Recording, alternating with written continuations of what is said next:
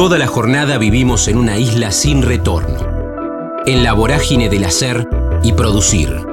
En el kilómetro cero del día tenemos más ganas de escuchar que de hablar. Ya fuimos patrios oyendo el himno.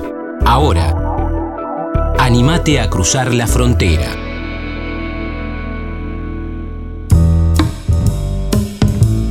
Alejandra Radano, el satiro, la representación, el oficio, la patetique, escena musical contemporánea, de París a Temperley, Delirio Gaucho, Tapa Roja y Galera en el Jardín, película, Italia, trama, puente.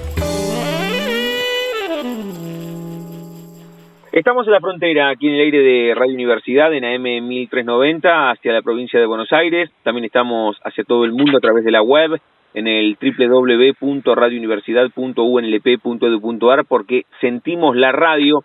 Quiero saludarla a Alejandra Radano. Eh, eh, estamos, a veces hablamos con, con dramaturgos, dramaturgas, directores, directoras, antes de, antes de estrenar y ahora vamos a hablar de una obra que está a punto de culminar, quedan muy pocas funciones, esto es en el Teatro Regio, en la Ciudad Autónoma de Buenos Aires, Avenida Córdoba 6056.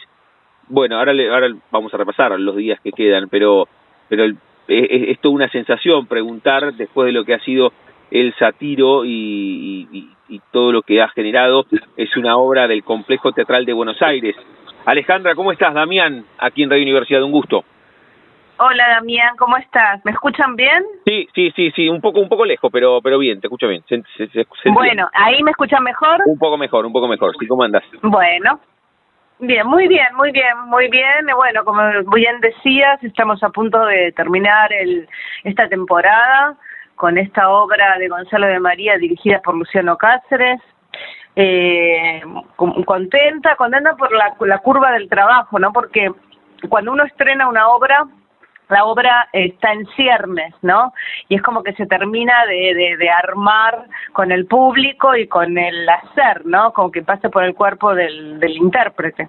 Sí, pero, pero eh, ya está metabolizando el, el, el, final de la temporada o, o disfrutás, si no me equivoco, quedan seis funciones, jueves 18, viernes 19, sábado 20, domingo 21 y la otra semana será sábado 27 y domingo 28. Ya has individualmente y también con el resto del equipo metabolizado que se termina algo que viene desarrollando hace meses, ¿no? Sí, bueno, sí, no nos queda otra que metabolizarlo, o sea, así que sí, lo estamos, eh, sí, asumiendo, bien, con alegría, o sea, como el flujo de las de los acontecimientos.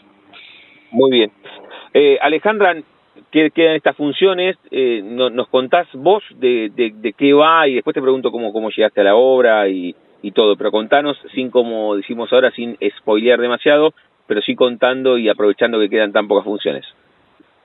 Bueno, eh, Gonzalo de María toma el sujeto y Eugene O'Neill, que es este la, el dramaturgo norteamericano, ganador del premio Nobel, eh, creador de, que introduce, digamos, el realismo, lo que se llama la técnica del realismo, las obras realistas, eh, desde, lo, desde dramatúrgicamente hablando, de alguna manera renueva el teatro con sus obras, con su escritura y toma un toma este sujeto en el último tiempo de su de, de, su vida, donde él estuvo muy enfermo, y se descubre, esto es de, saber público, que eh, él en su primera época estuvo en Buenos Aires, mm. cuando él era joven, y que estuvo en situaciones casi de indigencia. Bueno, estos son ya elementos que a Gonzalo de María le, enciende la imaginación de manera inmediata y sobre eso él escribe una ficción, pero partiendo de una de la realidad de, de estos de estos datos que te acabo de dar. Y es muy interesante porque siempre hay una mirada crítica, una desacralización de los de los estatutos, eh, y es una obra, yo cuando em, empecé a, cuando leí la obra le pregunté a Gonzalo, decime, ¿de qué va la, qué es la obra? Si me tenés que decir una palabra. La obra habla de la representación. Eso es lo que básicamente de alguna manera está proponiendo la obra. Olvídate de que, de que del sujeto, ¿no?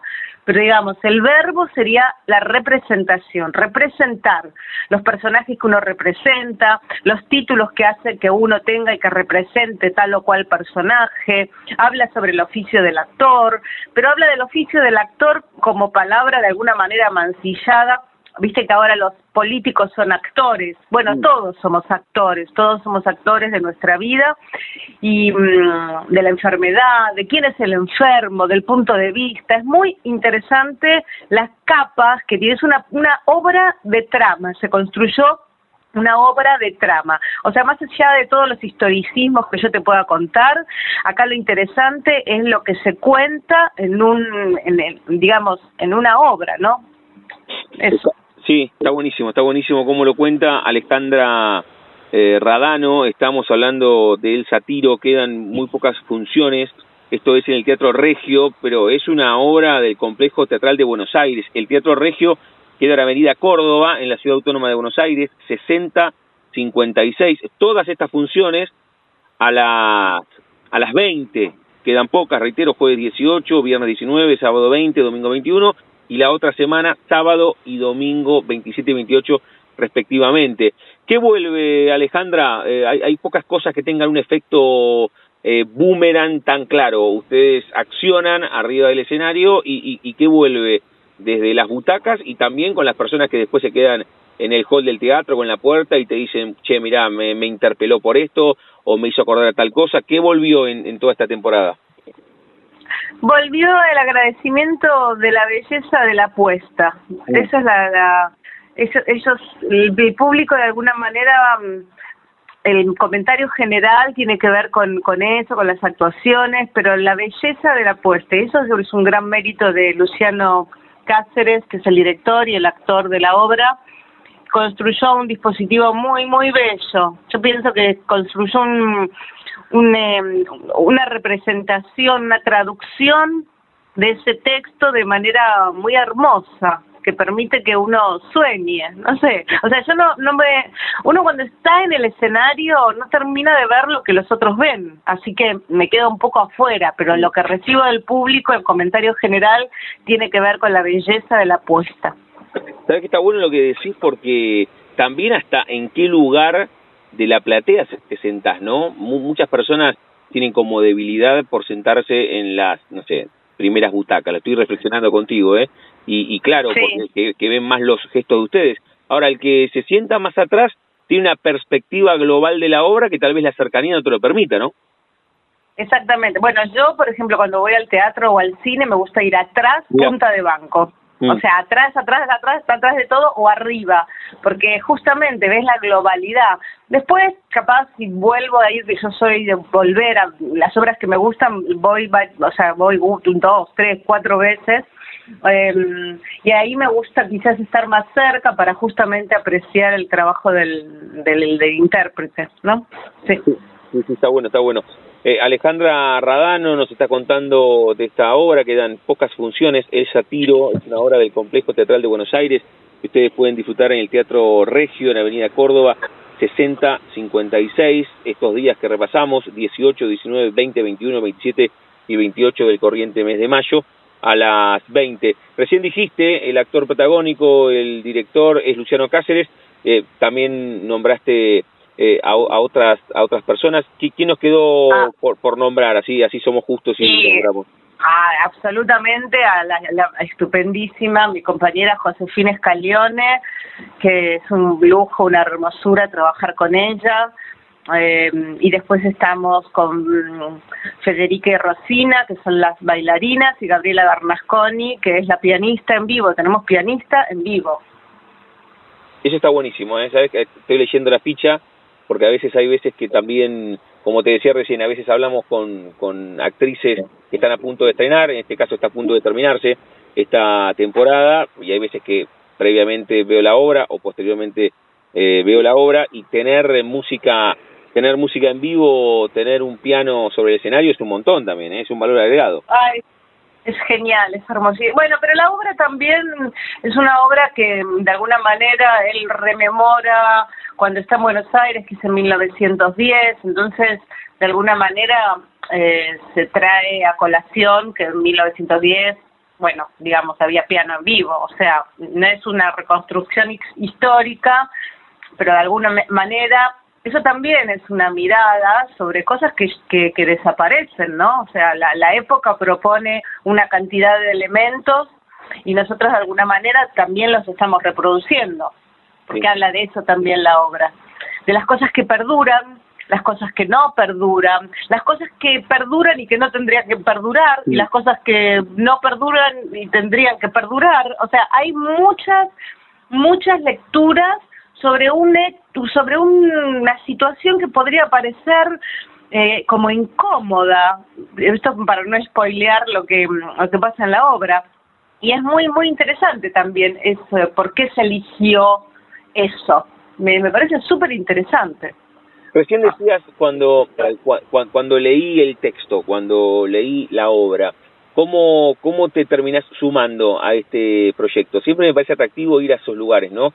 A los orígenes, porque hoy te vemos arriba del escenario y, estamos con, con, esta temporada que está a punto de concluir de, de, Elsa Tiro, pero siempre me parece atractivo quién piensa en tal o cual intérprete o tal o cual actriz o actor para tal o cual personaje. ¿Cómo te mandan el texto? ¿Cómo te convocan? ¿Cómo fue eso, Alejandra? Bueno, me llamó Gonzalo de María, que habían pensado en mí, y bueno, y ya que esté, que sea la escritura de Gonzalo, yo no tengo mucho para pensar, ni siquiera leer la obra, o sea, ya está. Para mí um, es como un número, o sea, llano, ¿no? Digamos. Y mm, después mis compañeros y el director. El director es el que termina, eh, es un elemento más que importante porque es el que puede darle relieve al, al texto o lo puede poner en otro lugar qué sé yo. Eh, y la verdad que la lectura del director es la tercera lectura eh, y es muy, muy, muy, es definitiva, definitiva porque es, eh, de alguna manera también, bueno, le da relieve y transforma ese, ese texto en un punto. Bien, bien, bien. No lo transforma, le da relieve, no lo transforma. Bueno, hablabas recién hace un rato de las tramas y, y de esto va también, ¿no? Me parece que ese, ese, ese trabajo del director es es terminar de... Dijiste que es la, tercera lectura, dijiste recién. Para mí sí, es la tercera, porque digamos, primero está la, la lectura del, del autor, después está la lectura de uno y después viene la lectura del director, que es el que termina de darle la vuelta de tuerca a, todo ese material con todos los elementos que conforman una obra, ¿no? Y es una obra de trama, absolutamente, que de alguna manera también está contado a través de la escenografía y la luz de Gonzalo Córdoba, donde están esos esos velos que ocultan y develan y, muestran y no muestran, ni transparentan y no transparentan, o sea, hay muchos, muchos, muchos detalles que, que uno las, las, entiende desde un lugar inductivo, no desde un lugar eh, mm, realista. Si bien la obra eh, que es una de las frases del final de la obra, él dice, mis obras no son real, y la vida no es real, y yo le digo, y que lo diga un autor realista, cuando en realidad él todo el tiempo bregó por la poesía, eso es muy interesante. Estamos hablando con Alejandra Radano, con un disparador, con una excusa, y es que pueden verla en El Satiro, en el Teatro Regio, en la Ciudad Autónoma de Buenos Aires, Avenida Córdoba 6056. Quedan pocas funciones para que termine esta temporada, 18, 19, 20, 21, 27 y 28 del corriente mes de mayo. Todas las funciones, si no me equivoco Alejandra, a las 20. ¿Sí? Absolutamente. A, las 20. Eh, te escuchaba recién muy apasionada hablando de la tercera lectura, cómo te convocan, el oficio, la trama.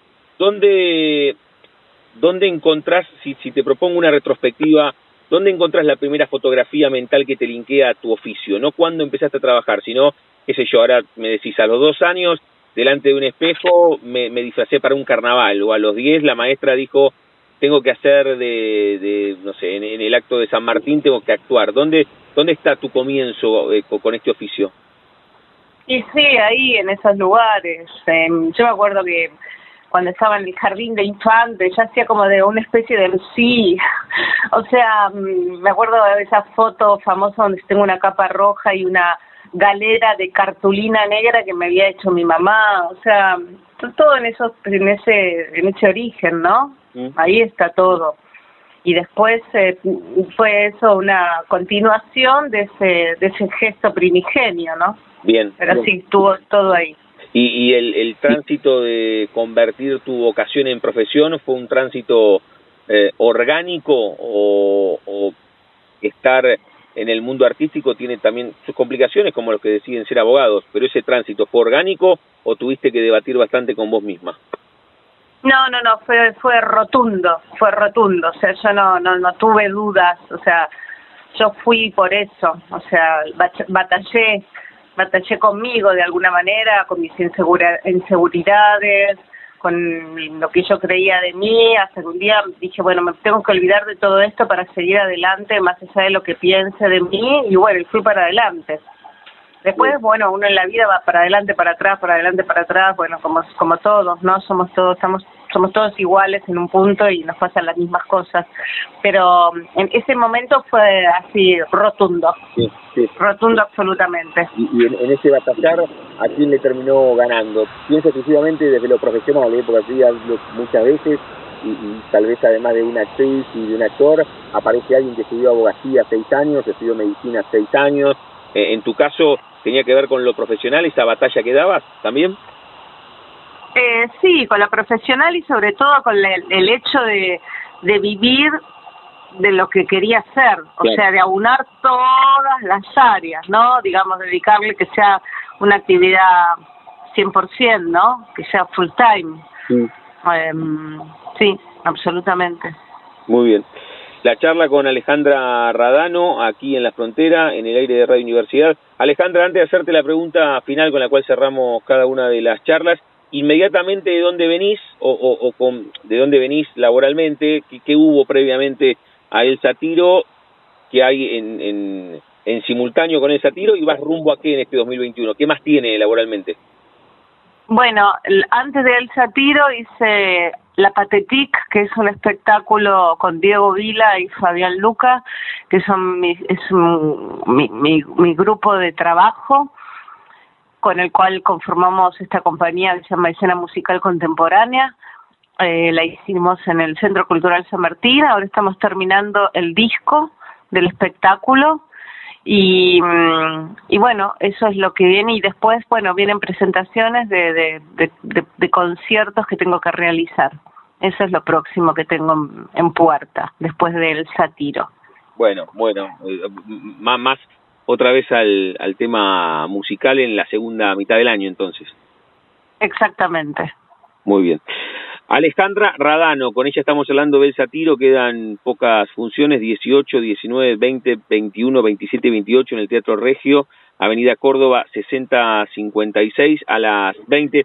Alejandra, cerramos cada una de las charlas jugando con el nombre de nuestro envío. Yo hace un rato te preguntaba por tu comienzo y pregunto eh, si hay un momento frontera o si uno lo puede encontrar en esas tramas que hablamos que tiene también la vida eh, un momento frontera que puede ser personal o profesional, la primera vez que te subiste a un escenario, la primera vez que viajaste, un amor, un desamor, o tuviste apendicitis a los ocho y te encontraste con el miedo por primera vez. ¿Tu vida tiene un momento frontera que vos puedas encontrar?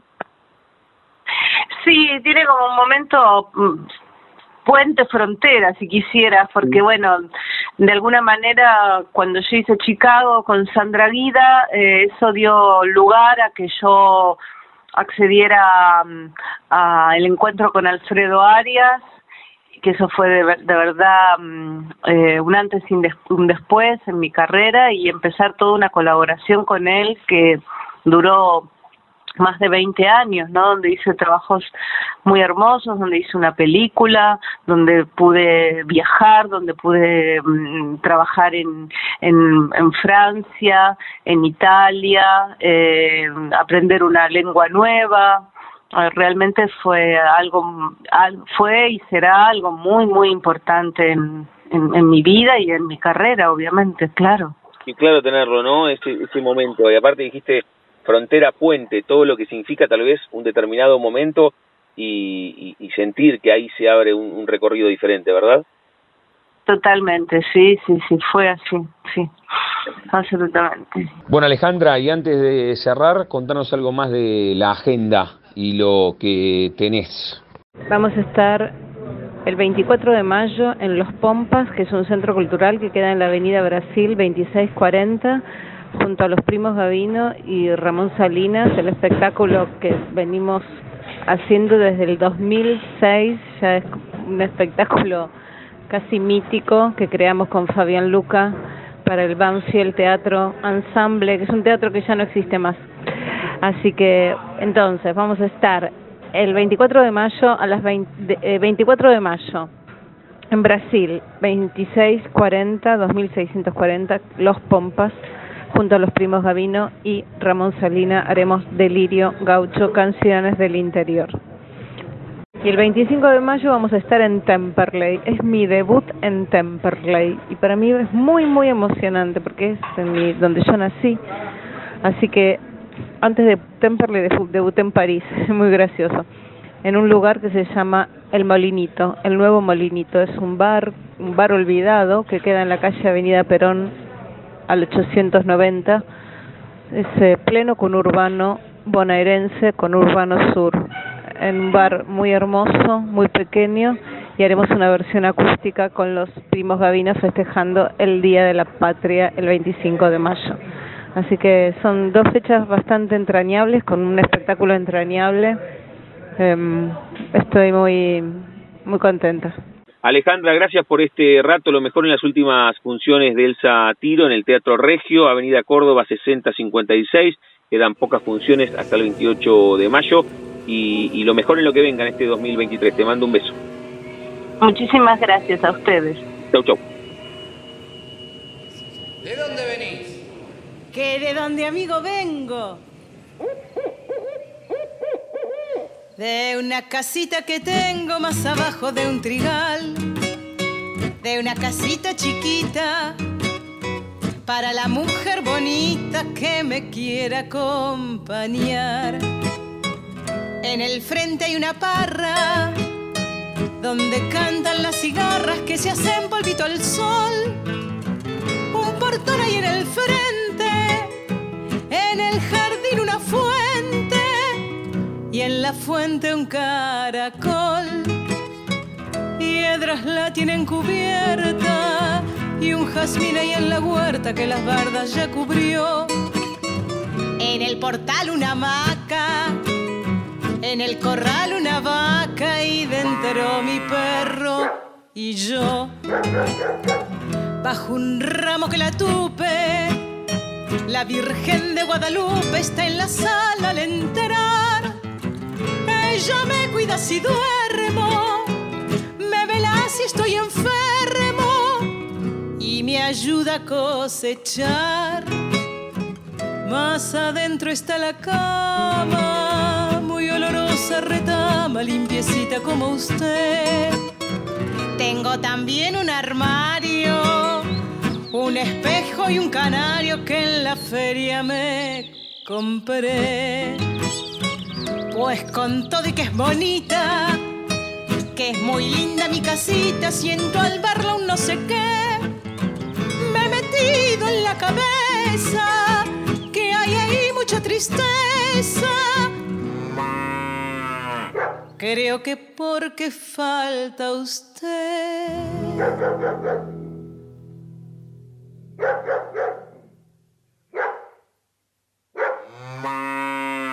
Me hace falta allí una cosa, muy chiquita y muy graciosa, más o menos como usted.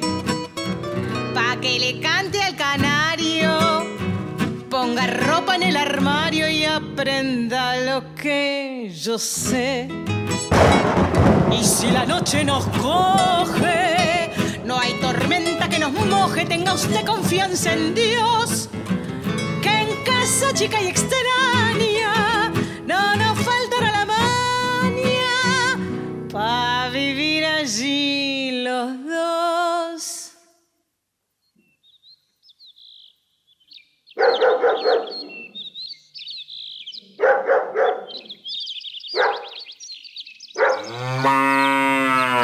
usted quiere la convido a que visite ese nido allá abajo en el trigal. Echa la silla lucero que nos llevará ligero hasta el medio del jacal.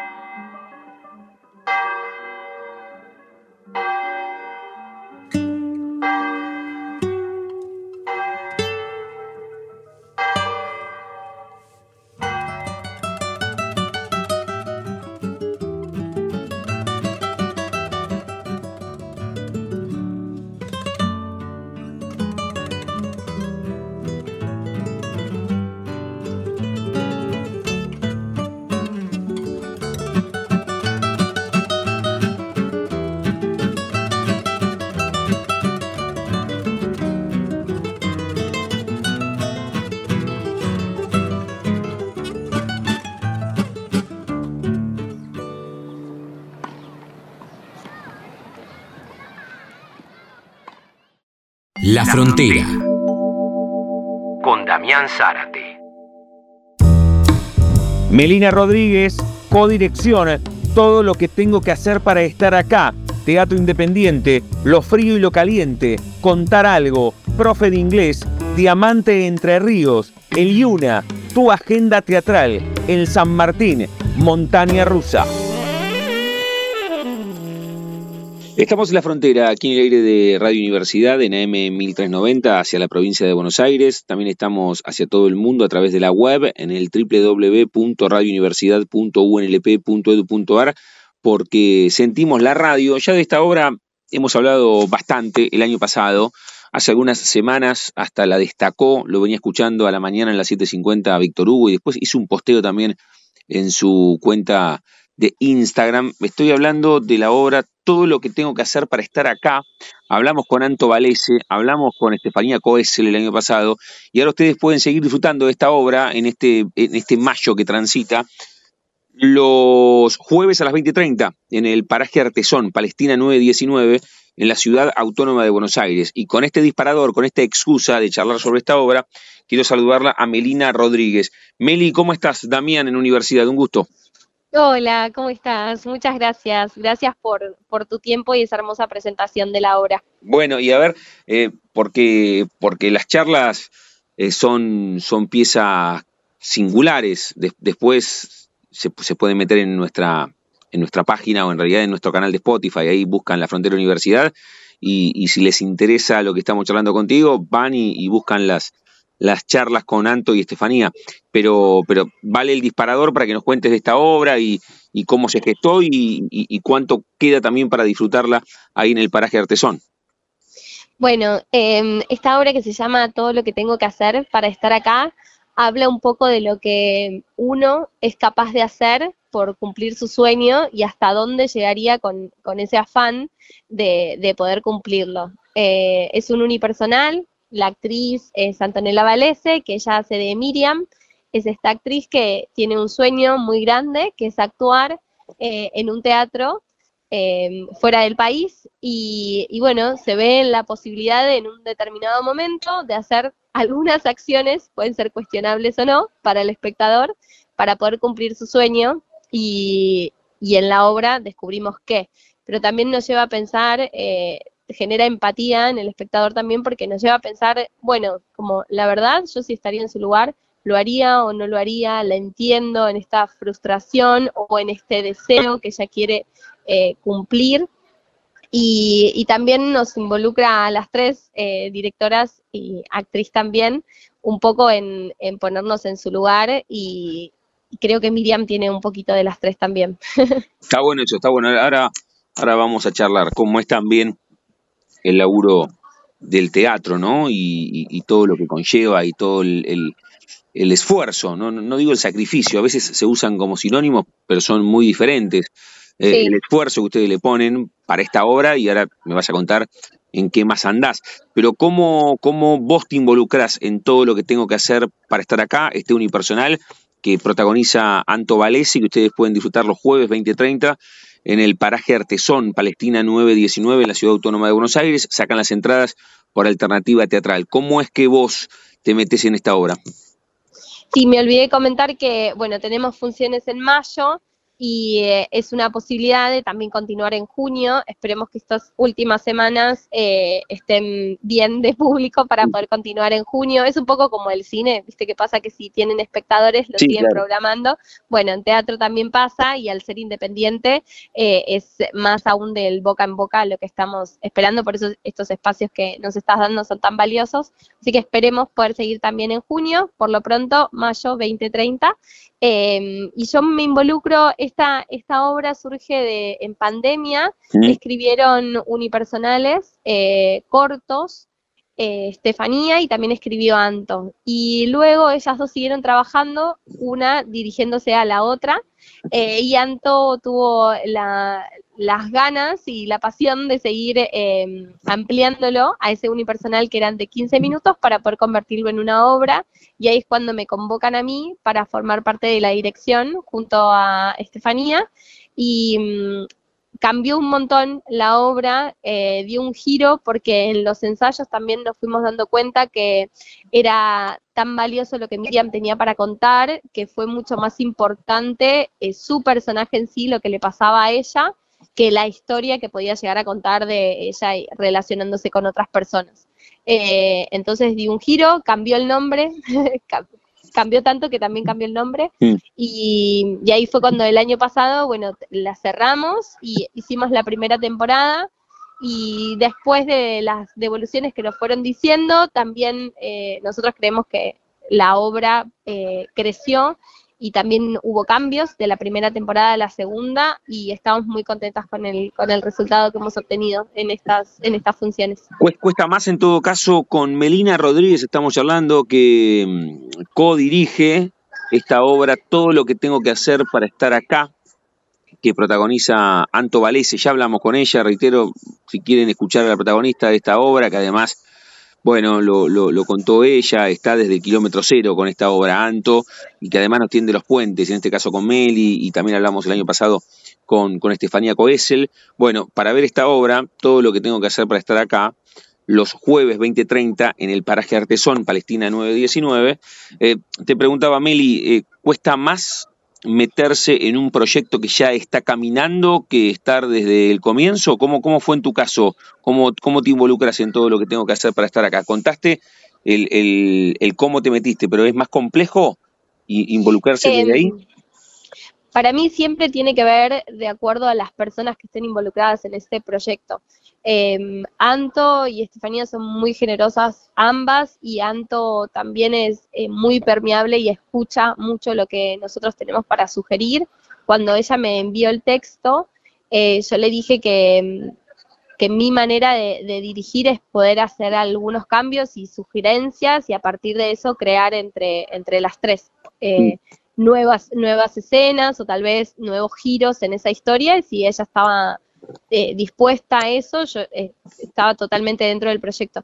Y la verdad que sí, em, formamos un muy buen equipo, las tres, y Anto es súper aplicada en todas las, sugerencias que tenemos, porque nosotras podemos sugerir eh, varias cosas, pero también parte de la actriz tomar eso y aún, o sea, ella lo toma y a la vez propone nuevas cosas o nos sorprende con, estos comentarios que nosotros tenemos, como ella lo, reversiona en escena. Así que la verdad que no, no costó, fue, fue un proceso muy lindo. Meli, ¿qué vuelve? Eh, siempre consulto lo mismo, hay dos o tres consultas que me parecen siempre atractivas hacer en función de la obra de la cual estamos charlando, en este caso todo lo que tengo que hacer para estar acá, con el protagónico en este unipersonal de Anto Valese en el paraje Artesón, jueves 20.30, Palestina 9.19, sacan las, las, entradas por alternativa teatral, eh, están todo mayo, ojalá que, si el público acompaña también estén en junio. Eh, ¿qué, vuelve de la platea? Porque hay pocas cosas que tengan un efecto boomerang, eh, boomerang tan claro como, como una obra. Ustedes la, la, ven a Anto y tal vez están enmiscuidas ahí eh, entre los espectadores o desde ahí arriba o viendo si están bien las luces o, después cuando termina la obra y la van a saludar a Anto, los espectadores, ¿qué vuelve del público? Porque hablabas recién que es una actriz que hace muchísimas cosas para cumplir su sueño. ¿Y, qué vuelve de la platea? Bueno, uno de los comentarios que, que más se repite es que es una montaña rusa de emociones, Sí. lo que propone la obra, porque tiene partes que te hace reír un montón y hay otras partes que te quedas pensando y otras que también eh, generan, bueno, mucha empatía y, y acompañas a la actriz en su proceso, en todo lo que está sintiendo.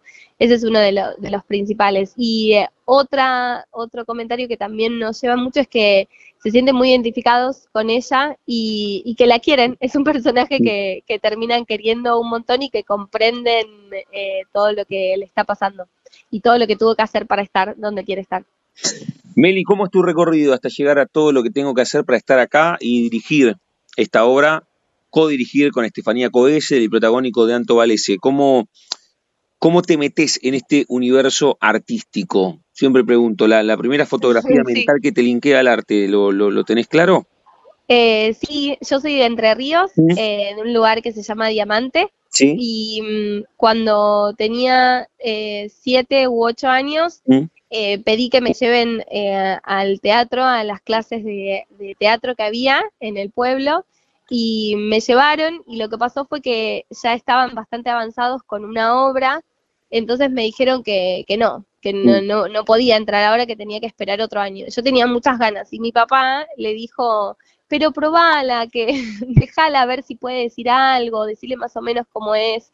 Y bueno, gracias a esa insistencia de mi papá me dejaron y, y esa, esa fue mi primera sensación de estar en el escenario y empezar a improvisar sobre, era, se llamaba modelos de madre, Mm. eh, para recortar y armar. Eran diferentes madres que estaban ahí en escena y bueno, cada una con su tipo de familia. Y, y empecé ahí y bueno, después de, de verme dijeron que sí, que me podía quedar y con esa obra y mis compañeros, que también eran niños, eh, hicimos una pequeña gira en Entre Ríos yendo a, a otros encuentros de teatro y quedé fascinada. Ese fue mi, mi comienzo en la niñez. Qué interesante también ahí el, el acompañamiento de, de tu viejo, ¿viste? Porque Sí, cuando, cuando hay un alumno que le va muy bien en música y le va mal en matemáticas, lo manda a la maestra, a la maestra particular de matemáticas, ¿no? Para que, para que haga algo que no le gusta, obvio, tiene que ir a, rendir y tiene que aprobar. Pero estaría buenísimo si le gusta tanto la música que lo manden a un profe de guitarra, ¿no? Y acá tu viejo Exacto. fue e insistió, Sí. hay, hay, hay un montón ahí también en, en acompañar la decisión vocacional. Sí, bueno, y, y los dos eh, también acompañaron mi decisión cuando me vine a vivir a los 18 a Capital y estudié en la UNA, en la Universidad Nacional de Arte. También es un apoyo muy grande y una confianza plena a, esto que, que estaba decidiendo hacer y me quería dedicar.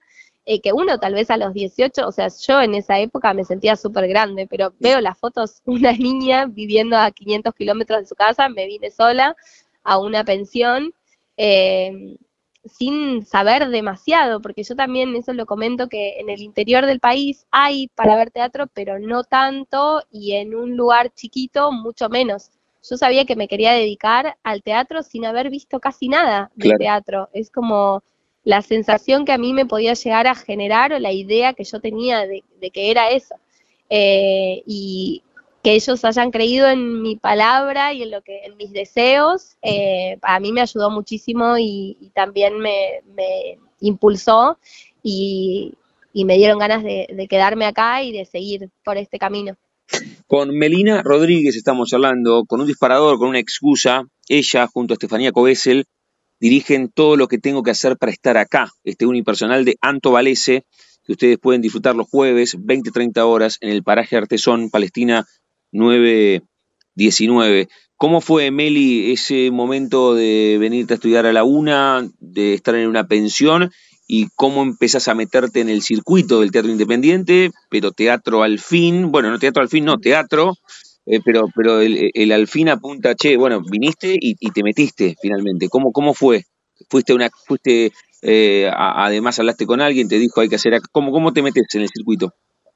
Eh, bueno, en la UNA yo agradezco profesionales y profesores y grandes maestros que tuvimos ahí porque son personas que además de estar dando clases están en actividad y ellos nos insistían mucho. Mi primer, mis primeros profesores fueron Bernardo Capa y Martín Otero en primer año, que ahí la conocía Anto Valese, Eh, y ellos todos los lunes nos preguntaban qué habíamos ido a ver el fin de semana anterior, porque decía que para formar un gran actor hay que ir a ver teatro y así se hacen los, las relaciones, que en base a las relaciones y con quién eh, estés compartiendo la misma pasión, podés formar diferentes obras, escenas, bueno, desde ahí surge. Y siempre nos fomentaron mucho la autogestión también. Eh, nos siempre nos dijeron, no se queden esperando a que alguien los llame porque lo que ustedes, ¿qué es lo, cuál es su sueño? ¿Ser famosos o actuar?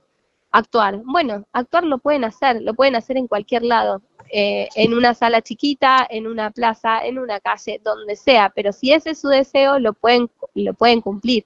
Y ese tipo de formación también te forma eh, para que tengas como una visión general de la rítmica en escena, de qué es necesario, un poco de escenografía, un poco de dirección, un poco de iluminación. Somos, bueno, multitasking. Eh, en teatro independiente es así porque no hay dinero suficiente para contratar una persona para cada cosa. Mm. Entonces vamos aprendiendo un poquito de todo y, así se va formando. En el, en el, anterior era Yuna, ahora es una. Eh, conocía muchas personas eh, y de ahí empezaron a surgir muchos proyectos también después para hacer, para hacer diferentes obras. Y, también está la carrera de dirección, eh, que en la UNA necesitan actores, estos directores, para poder llevar a cabo sus proyectos. Así que de ahí nació mi primera obra en la que fui, en la que estuve. Y casualmente fue en el 2009 y estrenamos en Paraje Artesón, donde hoy estoy con mi primera obra como directora. Uh, muy bueno. Ah, mira, ¿es, tu ópera prima como directora este trabajo? Sí, anteriormente estuve como asistente de dirección, pero esta es la primera como directora. Bueno, siempre consulto. Eh, en, tu caso, ¿sentís que es indispensable haber pasado por arriba del escenario para, para dirigir o no? Eh, yo creo que es importante poder ponerse en el lugar del actor y entender que los tiempos y las sugerencias, lo claras que deben estar. Eh, tal vez puedes llegar a tener esa empatía sin haber sido actor, pero sin dudas siento que ayuda un montón haber, haber actuado. Bueno, muy bien. ¿Y cuál fue esa primera obra cuando viniste de Entre Ríos, de Diamante, 18 años, la pensión, vas a estudiar a, a Yuna? y, la, bueno, en una clase, acá, ¿cuál, ¿cuál es la primera obra en el paraje artesón? Se llamaba Lo frío y lo caliente eh, y fue mm, de Giselle Colli, que ella estaba estudiando dirección en la UNA y mm, bueno, publicó que necesitaba actrices y la hicimos con Lilian Fittipaldi eh, y la hicimos las dos, éramos madre e hija y bueno, vinieron muchas personas, querida familia de, Entre Ríos a verla también, después la llevamos a Entre Ríos, a esa obra, fue muy lindo hacerla. Bien, bien, bien. ¿Con quién convive Meli, la artista que vos sos? ¿Con quién convive? O estando en Entre Ríos, evidentemente no, porque tenés una pasión y una vocación muy marcada desde los siete o los ocho, cuando te acompañó tu viejo a esa primera clase, pero tal vez sí en algún momento, y lo hiciste, te viniste, te viniste a estudiar eh, a, a Yuna, pero al mismo tiempo, no sé, estudiaste abogacía o arquitectura, ¿no? ¿100% mundo artístico o, también tenés otras facetas? Eh, tengo otra faceta que es de profe de inglés. Ah, sí, primero estudié en la UNA y una vez que finalicé, o sea, yo siempre di clases particulares, habiendo rendido exámenes internacionales, daba clases particulares y después empecé en un instituto y mm, en ese instituto empecé a dar teatro en inglés. Eh, me gustó muchísimo dar.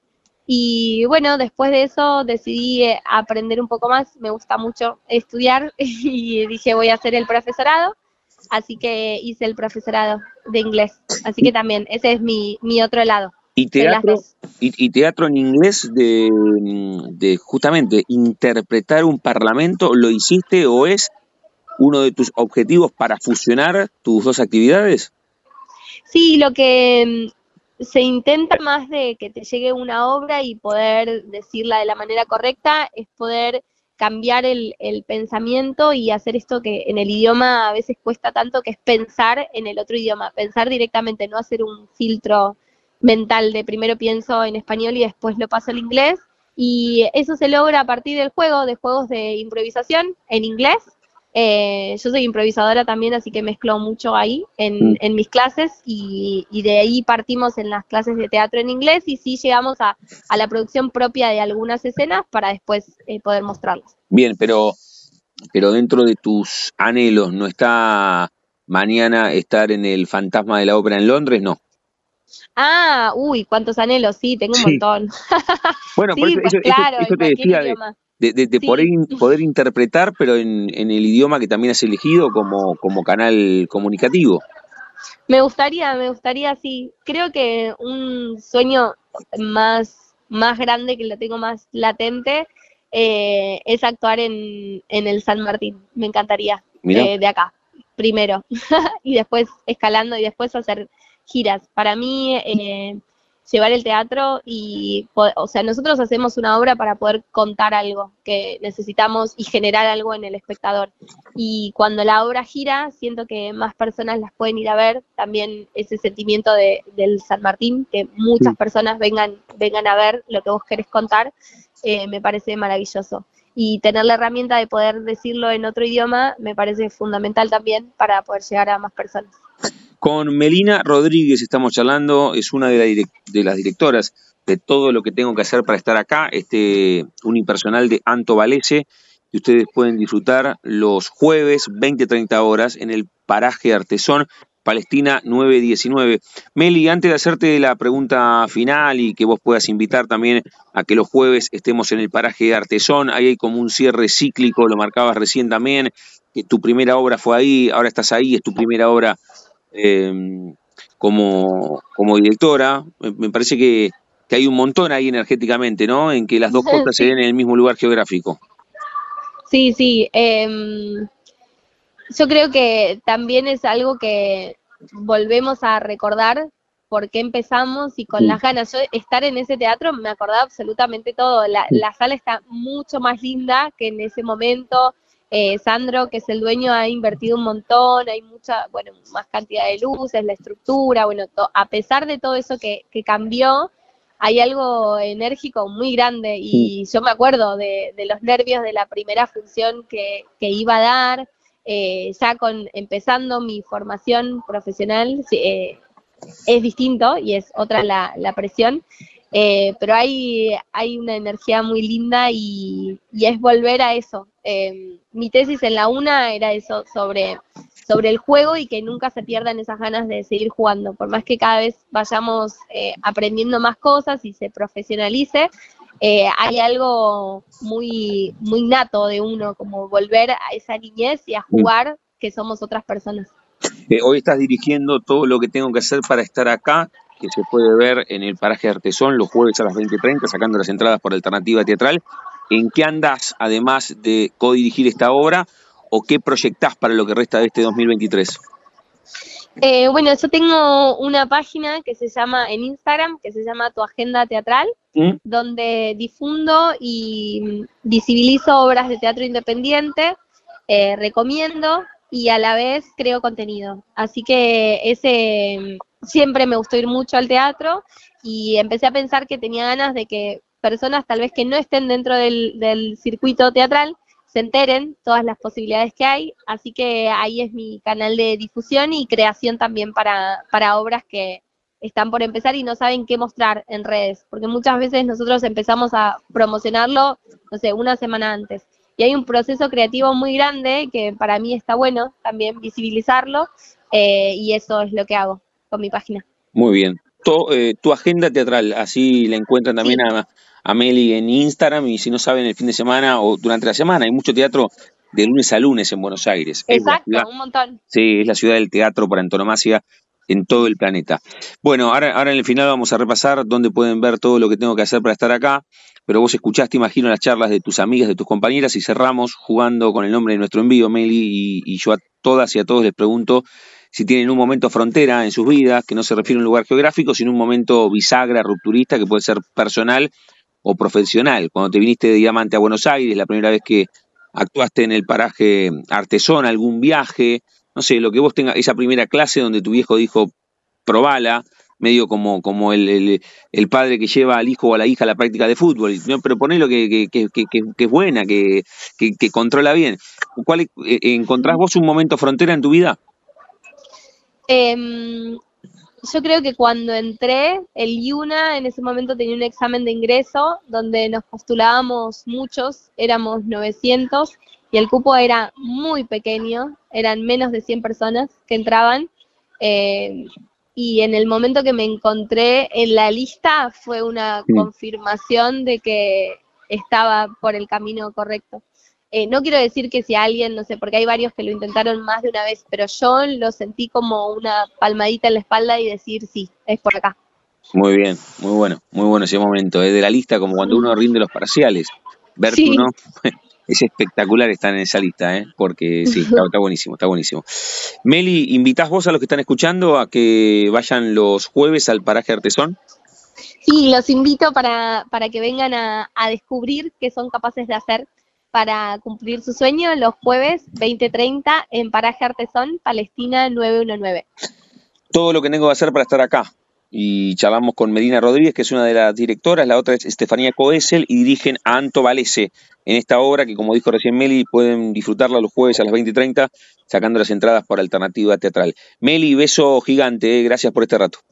Gracias, muchas gracias. Me encantó la entrevista. Chau, chau. Chau, chau. Pasaporte en mano. Noctámbulos con la radio abajo de la almohada. Equilibristas entre el ayer y la ilusión de mañana. Somos La Frontera. Idea y conducción, Damián Zárate. Idea y colaboraciones, Julián Álvarez. Producción de notas, Puma Gaspari. Edición y postproducción, Juan de Vega. Idea sonora, voz y edición, Diego Carrera. Voz artística, Pablo Dupuy.